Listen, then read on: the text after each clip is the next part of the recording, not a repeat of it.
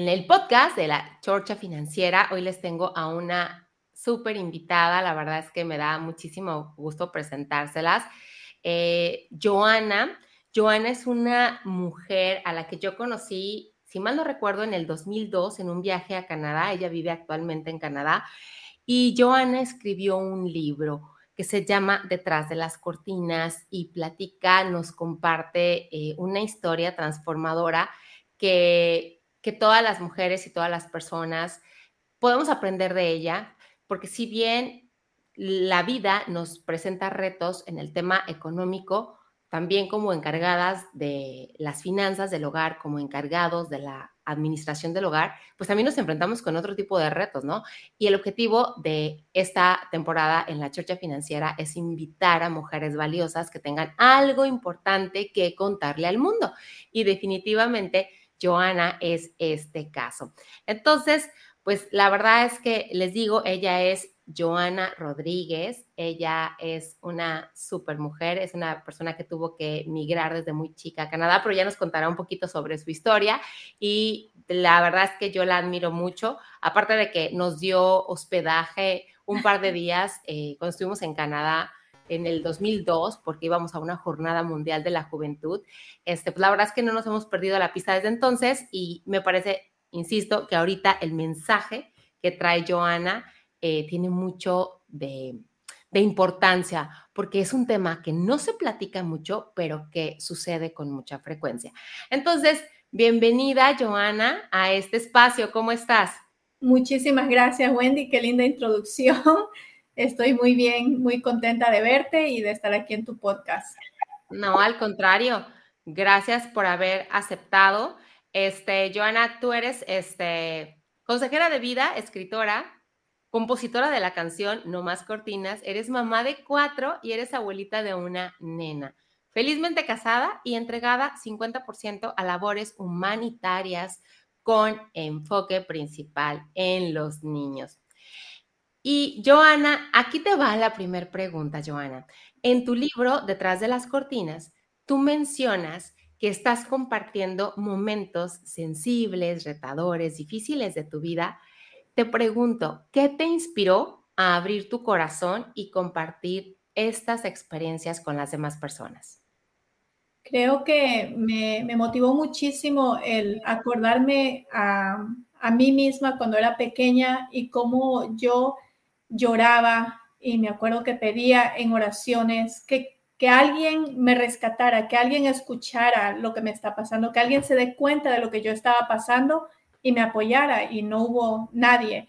Entonces yo pensaba que si yo sacaba un libro y otras personas leen, pueden mirar a través de mi libro, reconocer características en un niño que quizás esté sufriendo algún tipo de abuso y entonces que pudieran ah, rescatar más niños abusados. Era como una manera de, de yo abrazar a todos esos niños que quiero abrazar, que sufren, que lloran, que están solos.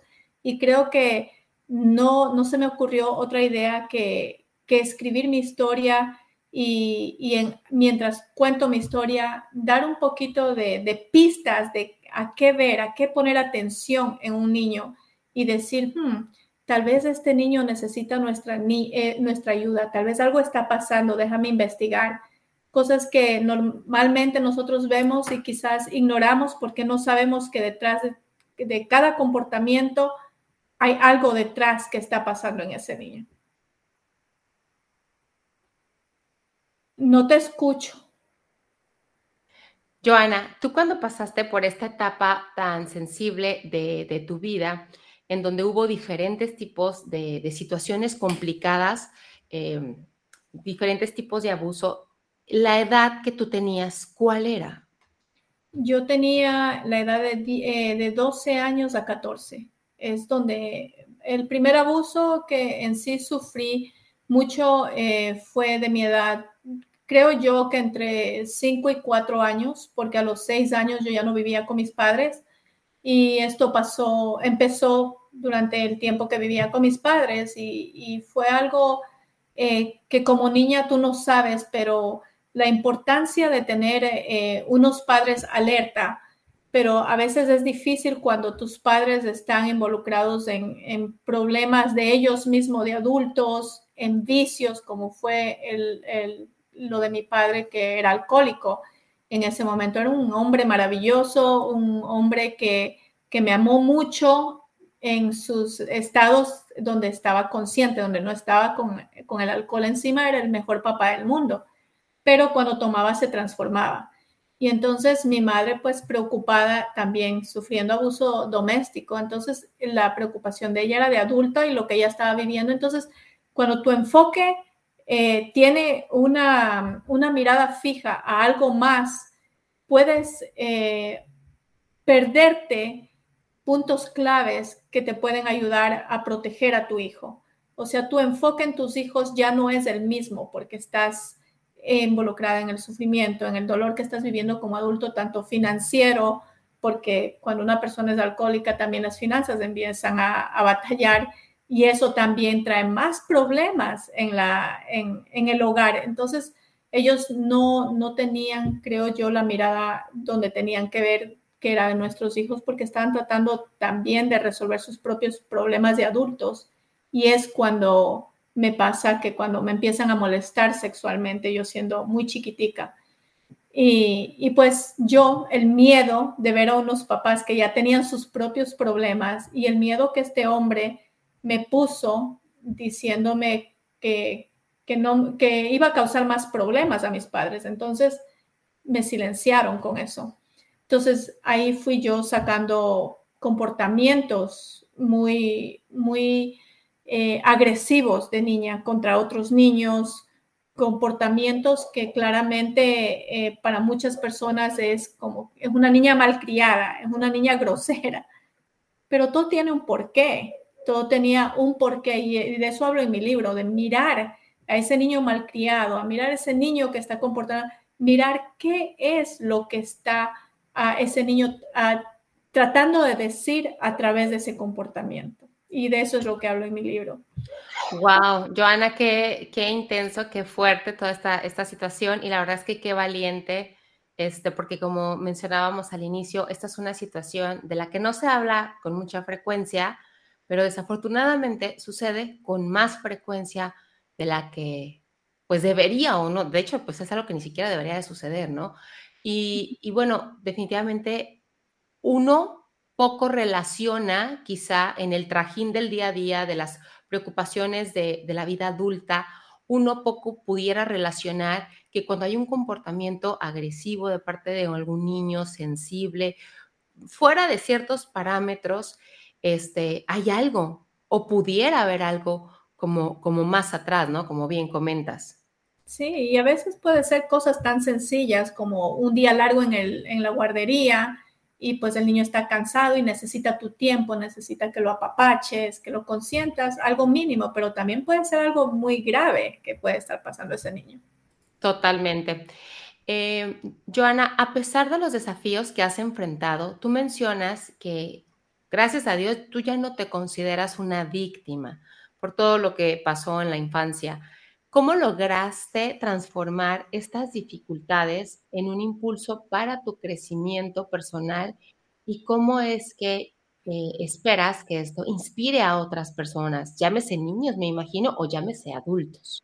Sí, y lo dices bien, llámese adultos también, porque muchos adultos viven con ese niño atrapado dentro de ellos, que no pueden dejar salir. Yo creo que yo eh, fui encontrando mi fuerza, primero que nada, en mis hijos, mi hija mi hija, eh, yo la tuve a los 18 años, muy pequeña, pero yo la quería. O sea, eh, mi pareja en ese momento me decía, no estoy listo para un niño.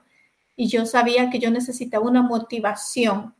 Em, cuando mi hija viene, pues todo mi, mi mundo se puso en ella y es como que empecé a sanar de alguna manera, aunque tenía todavía resentimientos, dolor y todo eso, mirar a mi hija es como que sentía amor, empecé a sentir amor en mi vida a través de mi hija. Y, fue el amor quien me fue acercando a Dios y, recordando que Él estuvo siempre ahí, recordando que Él me dio mi hija, recordando que Él me ama y a través de todo eso de alguna manera siempre estuvo presente. Y fue cuando me fui metiendo más en, en conocer un poquito más a mi padre, fui agarrando fuerzas y cuando decidí que quería perdonar, yo decía, yo ya perdoné y ya que hagan lo que quiera cada quien y yo vivo mi vida, pero sentía todavía el dolor que no me dejaba progresar, que, me ataba. Y fue un día en un viaje a Ecuador, eh, me acuerdo que fui y confronté a ciertas personas de las que me habían hecho daño de alguna manera y hablé con estas personas y me explicaron su punto de vista y decidí perdonarlas ahí y mirarlas como esos seres humanos imperfectos que todos somos y que cometemos errores a veces sin darnos cuenta de la gravedad del daño que podemos, que, eh, podemos causar en otra persona, porque a veces lo hacemos inconsciente. Y, y lo entendí así, le quise entender, quise aceptar su manera de, de, de expresar los acontecimientos, de, de por qué pasaron y después de entender eso, los perdoné y, sentí un alivio en mi corazón porque les pude abrazar. Y entendí por primera vez que el perdón que yo estaba dando era el perdón del mundo, pero el perdón que, nos libera, del que nos habla Dios, que nos llena de paz, alegría, es ese, ese perdón, ese de el perdón que nos da Jesucristo, el, el, perdón que nos da Dios, ese perdón de cuando nosotros le oramos, le pedimos perdón, Él nos perdona y no nos tiene guardado para cuando nos portemos mal y decir, ¿te acuerdas esto? O sea, es borrón y cuenta nueva. Y entonces, y eso es lo que yo pude hacer con estas personas y, y después eh, volví a crear relaciones con estas personas, con algunas ya quedó ahí y se tapó y olvidado y ellos allá. Tengo amor en mi corazón por ellos, pero se quedó ahí. Con otras pude volver a hacer relaciones y entonces eh, eso me fue, dando fuerza porque para mí fue una victoria haberlos perdonado, haberlos perdonado a través del amor de Dios. Y entonces eso me fue ayudando a, a buscar el propósito porque Dios nos ama tanto, entendí que Dios nos ama tanto y que si Dios permitió que yo pasara por esas cosas, era por algo, era porque él me estaba preparando por algo. Y si es que yo no hacía algo al respecto que pudiera ayudar a otros, entonces ese propósito se quedaría muerto y le estaría fallando a mi padre. Y entonces de ahí agarré ese impulso y dije, yo no puedo fallar a mi padre. Yo tengo que seguir con ese propósito para que haya valido la pena todo lo que yo viví. Wow. Qué intenso, Joana. Gracias definitivamente porque compartes eh, en este espacio y aparte, obviamente, en tu libro, eh, todo esto, creo que muchas veces este tipo de situaciones, lejos de darse con personas externas a tu familia, pues la verdad es que se dan con un círculo bastante cercano, eh, lo que quizá lastima el doble o el triple, no lo sé. Este, pero, ¿sabes?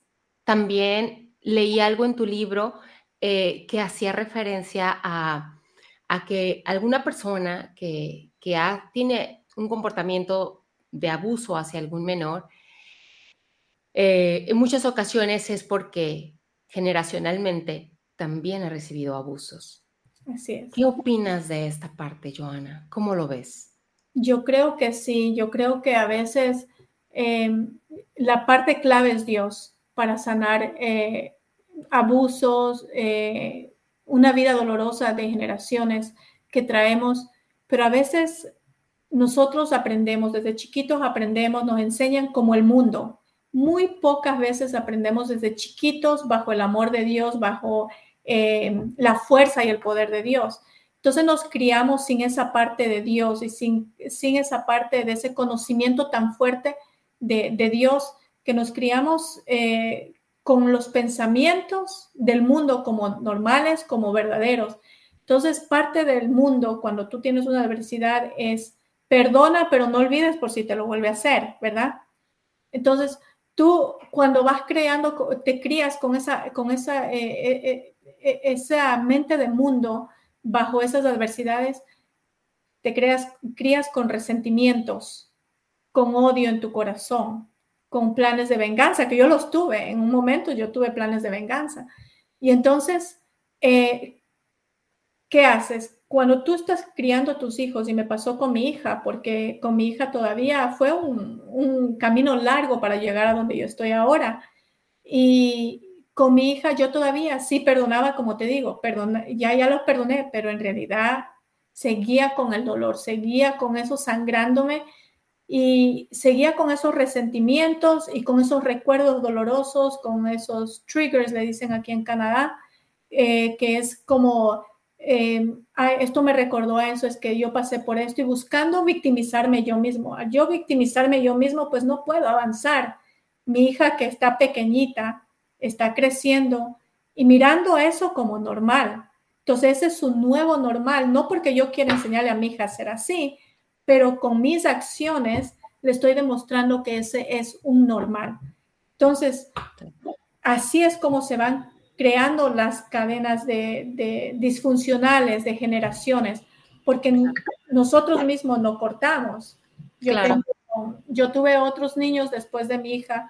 Mi hija cuando yo la veo, ahora ya está ella eh, superando sus propias adversidades, sus propios traumas que yo le generé sin darme cuenta por mis propios traumas, eh, los está superando a su manera saludablemente ahora. Pero mis hijos varones que ya cogieron la mejor versión de mí, ya la, la versión empoderada, la, versión sanada, yo puedo ver en ellos que en su corazón hay mucha paz, mucho amor, no hay eh, eh, como eh, memorias traumáticas, no, no tienen, eh, esas cadenas no, no, han sido reforzadas en ellos, más bien se han ido terminando.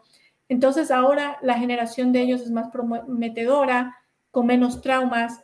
Eh, ellos, yo miro a mis hijos y aprendo mucho de ellos y yo los veo que cuando me, yo, yo estoy bajoneada ahora que falleció mi mamá y me puse muy mal, me decía, mami, pero ¿de qué te preocupas? Eh, para los que no conocen a Dios, esto es muy triste, muy doloroso, pero tú que conoces a Dios, ¿por qué estás así si lo vas a ver otra vez? Entonces yo me puse feliz porque dije, coño, logré lo que no logré con mi hija por mi falta de conocimiento en Dios, por eso digo, Dios es la clave.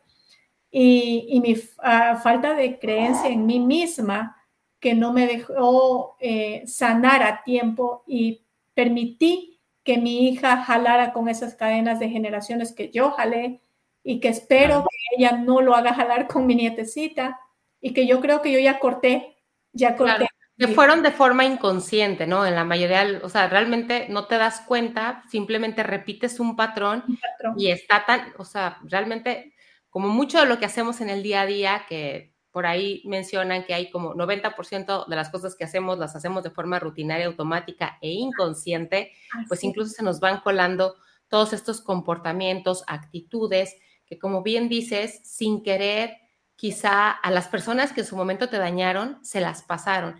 Y en algún punto de tu vida, muy al inicio, sin querer, se las empezabas a transmitir a tu hija. Joana, uno de los aspectos que tú mencionas eh, es la importancia de la integridad y de los valores. ¿Cómo crees que la experiencia de superar la adversidad ha influido en la definición de tus propios valores y en la manera en la que hoy te relacionas con los demás? Que ahorita te escucho decir es que yo ya, hoy por hoy, yo me siento, soy una mujer empoderada. Sí, la verdad para mí los valores Em, yo los traigo desde pequeña. Eh, yo viví con mi abuela de 6 años a 12 años. Mi abuela era una, una mujer muy, muy apegada a Dios y tenía valores fuertes que me los inculcó desde pequeña, los cuales los perdí a través de la adversidad, donde yo pasé esos dos años muy intensos de muchas cosas uh, difíciles, pues lo perdí y dejé de creer en un Dios porque yo dije, si existe un Dios, ¿por qué me está pasando esto? Entonces dejé de creer por mucho tiempo, pero mi abuela eh, me enseñó unos valores que son los que fui recogiendo otra vez a nivel que iba conociendo otra vez al Padre, iba, Dios mío, perdóname, o sea, estuve mal, y recogiendo otra vez todas esas fichitas que mi abuelita me fue dando para que las usara en mi vida de adulta y que las boté porque pensé que no servían. Y esos valores de verdad me han ayudado a ser más feliz, más humilde, más humana conmigo mismo, porque a veces los eh, peores eh, jueces de las personas somos nosotros mismos. Nosotros Totalmente. somos muy duros con nosotros y yo fui muy dura conmigo. Em, y, y, empecé a agarrar esos valores, los valores humanos que mi abuelita me enseñó, los valores de integridad, los valores de disciplina. Ella, eh, nosotros nos criamos con mi abuelita en mucha pobreza, pero era una mujer disciplinada, donde tenía un presupuesto para todo, y ahí viene también las finanzas, porque era una mujer donde eh, muchas personas dicen, no, es que los millonarios no pasan trabajo porque tienen dinero, suficiente dinero. Pues mi abuelita me enseñó que eso no es verdad. Eh, cuando uno es organizado y disciplinado con nuestras finanzas, por poquito que lo tengamos, también nos, nos, nos rinde, tal vez también nos deja vivir de una vida cómoda conforme en medio de la pobreza. Entonces, a todos esos valores, la verdad, los, los he traído, los puse en, una, en un bucket, en, una, eh, um, en un eh, container, en un eh, balde, y los puse esos valores de mi mamá y los valores que Jesucristo nos enseñó también, y los puse ahí.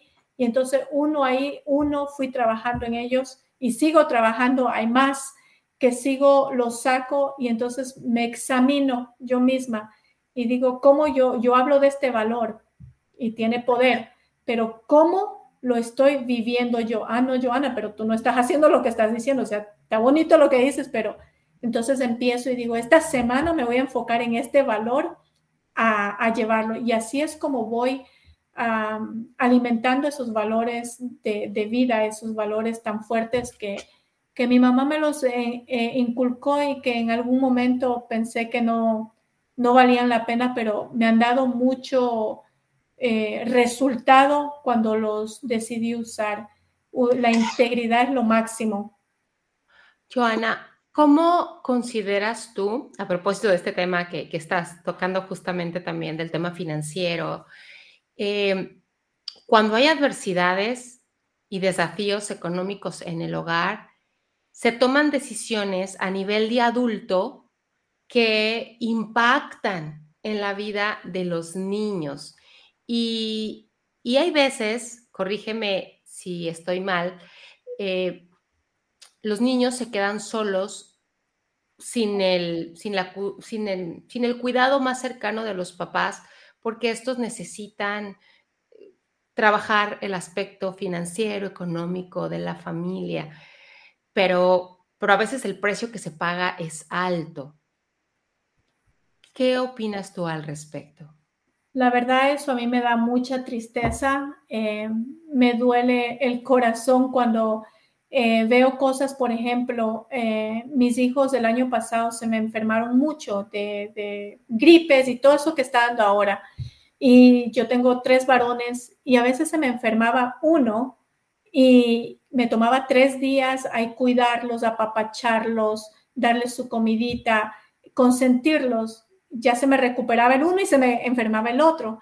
Y entonces me tocaba otra vez. Y yo le decía a mi esposo, yo lloraba, abrazaba a mi hijo y lloraba por otras madres, porque yo le decía a mi esposo, amor, ¿cómo hacen las personas que tienen sus hijos, así como nosotros, y que tienen al, al año cuatro días de enfermedad que pueden faltar al trabajo.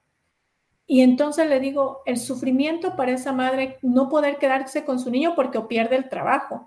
Entonces, tiene que forzar a ese niño que necesita lo que necesita es estar apapachado en casa, consentido, forzarlo a que, bueno, ya estás mejorcito, pues a la guardería, si te lo reciben, eso es.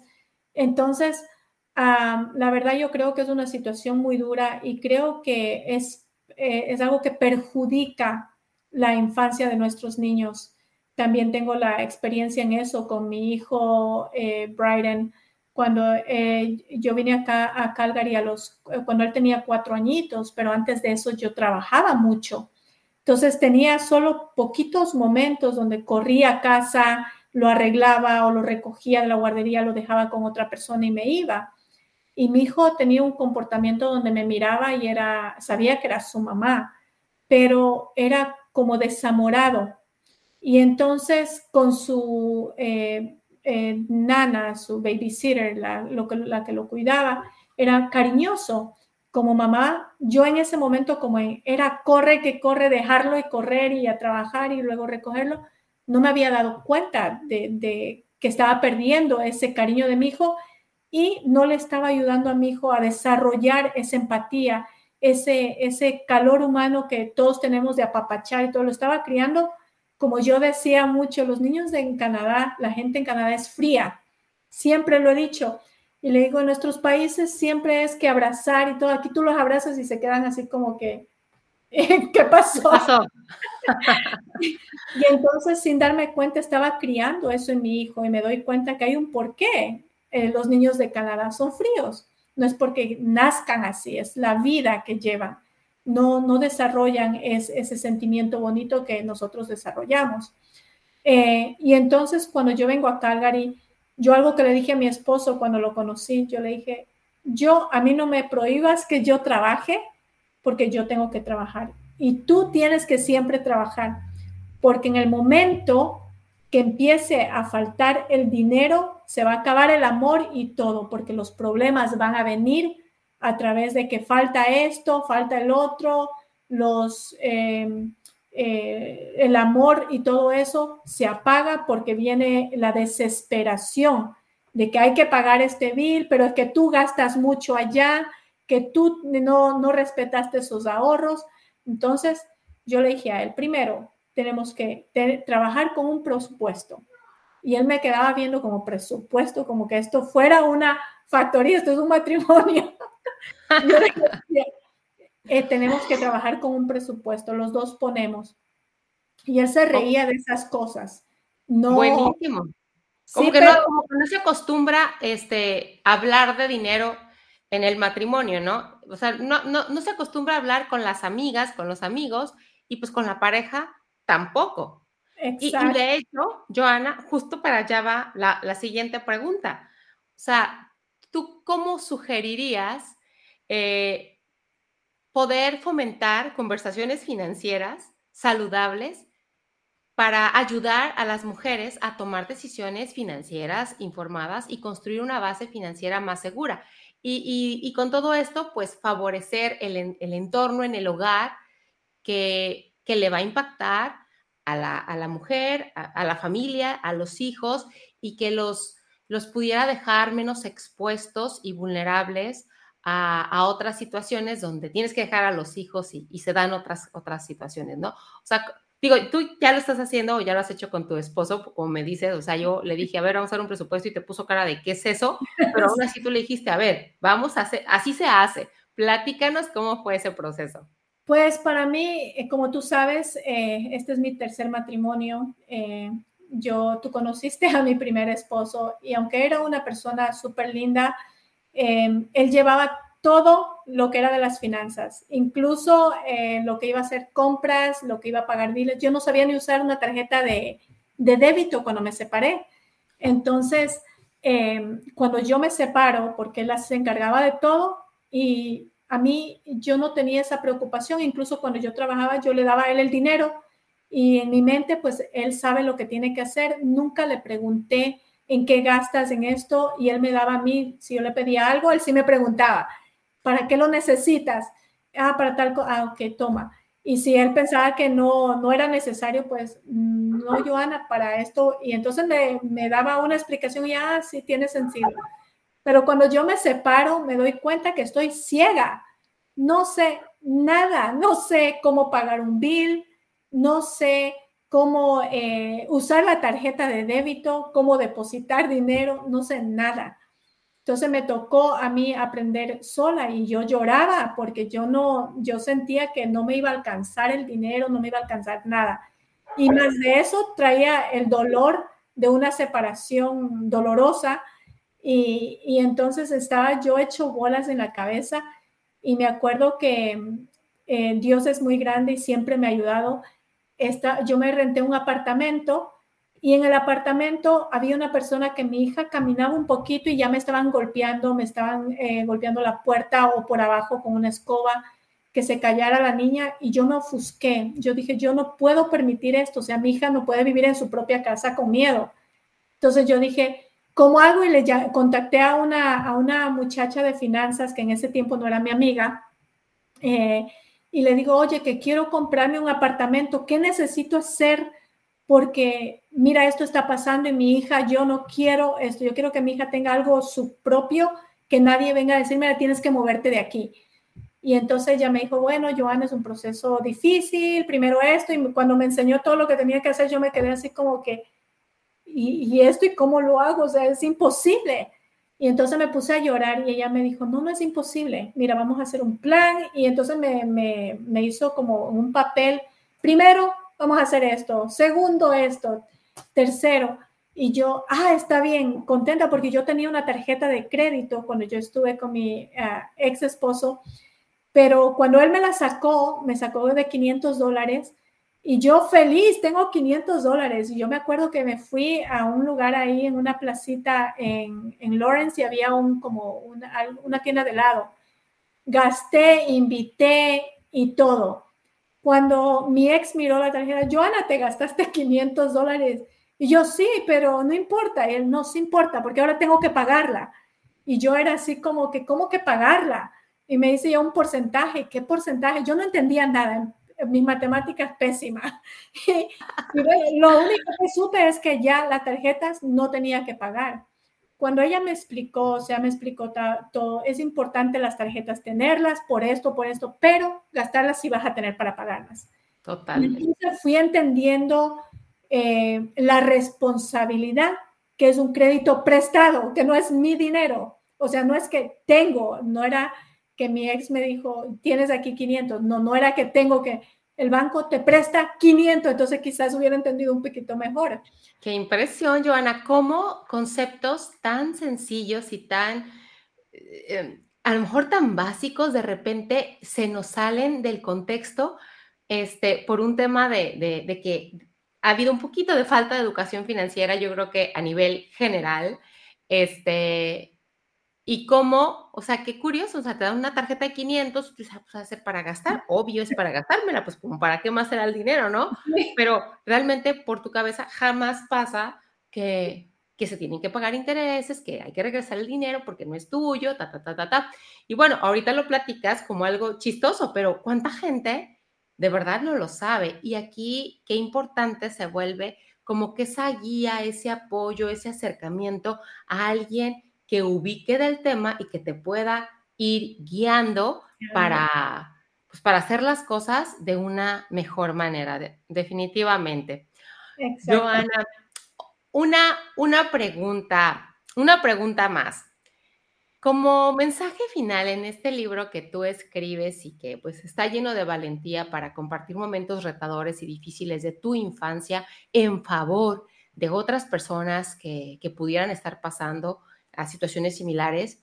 Como mensaje final, ¿qué consejo inspirador te gustaría brindarles a quienes enfrentan dificultades en sus vidas y buscan el camino hacia una superación y un crecimiento personal basado en tu propio viaje de transformación, Joana?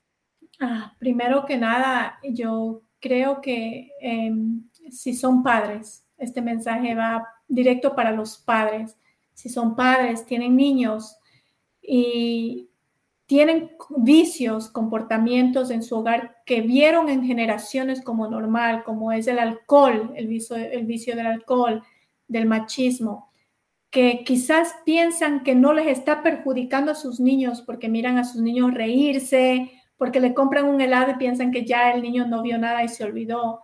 Les pido, les suplico que por favor pongan atención a esos niños esos niños podrían estar sufriendo internamente y alguien a su alrededor que está viendo esa debilidad que esos niños tienen en ese hogar, que son ustedes como padres, esa debilidad en protección que tienen esos niños porque saben que ustedes están pasando por un momento de adversidad financiera o de un vicio como es el alcohol o de un comportamiento súper malo que es el machismo Tal vez estas personas que no nos damos cuenta y quizás se llaman amigos de nosotros o quizás son familiares cercanos, están viendo estas debilidades y tal vez las podrían estar usando a su ventaja para lastimar a sus niños y callarlos usando el comportamiento que ven en ustedes, las debilidades que ven en ustedes, usarlas para callar a esos niños de las maldades que quizás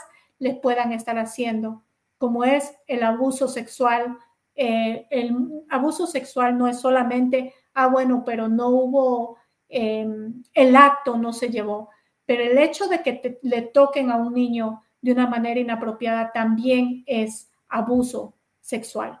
Entonces, todas estas cosas pueden estar pasando y el abusador normalmente no es una persona lejos de ellos, una persona que, que tal vez tengo que tener cuidado por si voy caminando y me lo quitan en el, en el mall o en el metro. No, a veces son ellos mismos, la gente que está a tu alrededor, que está vigilando, las personas que tienen un corazón malo, que decía mi abuelita, caras vemos, corazones no sabemos. Y es muy cierto. Entonces, es proteger a sus hijos. Si tienes un problema con el alcohol, el alcohol sí impacta en el crecimiento de nuestros niños. El alcohol sí nos quita el enfoque a nosotros como padres de proteger a, de proteger a nuestros hijos, de estar alertas, nos quita ese poder. Entonces, les pido, les suplico, busquen ayuda profesional si no lo pueden hacer solo para combatir con algún vicio del que está viviendo por amor a sus hijos. Y yo creo que eh, les invito a leer Detrás de las Cortinas, donde yo abro mi corazón. Cuando yo escribí mi libro, yo, lo, yo lloré mucho, de hecho enfermé mucho de los nervios, enfermé mucho mi, mi, mi situación de salud física declinó muchísimo porque fue vivir nuevas cosas. Pero también sabía que al sacar el libro eh, iba a perder, a perder a mi padre, a mi madre biológicos, personas que había luchado tantos años por tener un poquito de su amor, un poquito de ellos en mi vida y que lo logré, pero que sabía que al sacar el libro los iba a volver a perder. Y así ha sido en dos años. No he hablado con mi padre, cosa que me duele muchísimo, porque amo a ese padre, porque yo sé que todo lo que él hizo lo hizo trayendo unas cadenas de generaciones que él normalizó y no sabía de una manera mejor de cómo hacer las cosas. Pero lo hice por amor a ustedes, mis niños hermosos del mundo, para ayudar a que nuestros adultos despertemos y veamos cosas que quizás estamos haciendo sin darnos cuenta del daño que estamos haciendo a nuestros hijos. Nuestros hijos van a crecer y van a llevar en su vida adulta las cadenas que les hemos ido ayudando a crear durante su infancia como normal. Y por ellos es este libro y por ellos ha valido la pena el perder mucha gente que amo, porque por ellos, porque siento que si un niño es rescatado después de que lean mi libro, pues ya valió la pena, valió la pena todo lo que perdí, porque sé que mi padre me lo dará en otras maneras y más en su sonrisa de esos niños preciosos. También en el tema financiero, mi Wendy, yo pienso que eso tiene mucho que ver, mucho que ver. Mi matrimonio tambaleó muchísimo por el tema financiero, porque mi esposo tenía un problema de alcohol. Y cuando tú tienes un problema de alcohol, eres irresponsable con tus finanzas. Entonces, cuando vienen las finanzas, si no hay una, persona, en mi caso, yo fui la persona que me enfoqué en las finanzas por lo que aprendí eh, y pude decir, sabes que yo trabajo y voy a pagar este bill y voy a hacer lo que sea para sacar el dinero que mi esposo irresponsablemente estaba gastándolo en el alcohol porque no se daba cuenta del impacto que, que eso llevaba. Y eso llevó a que vivamos situaciones difíciles con mis hijos, porque los niños lo sufren, porque entonces los niños quieren, qué sé yo, ir a comer un día con sus amigos, no puedes porque las finanzas no dan.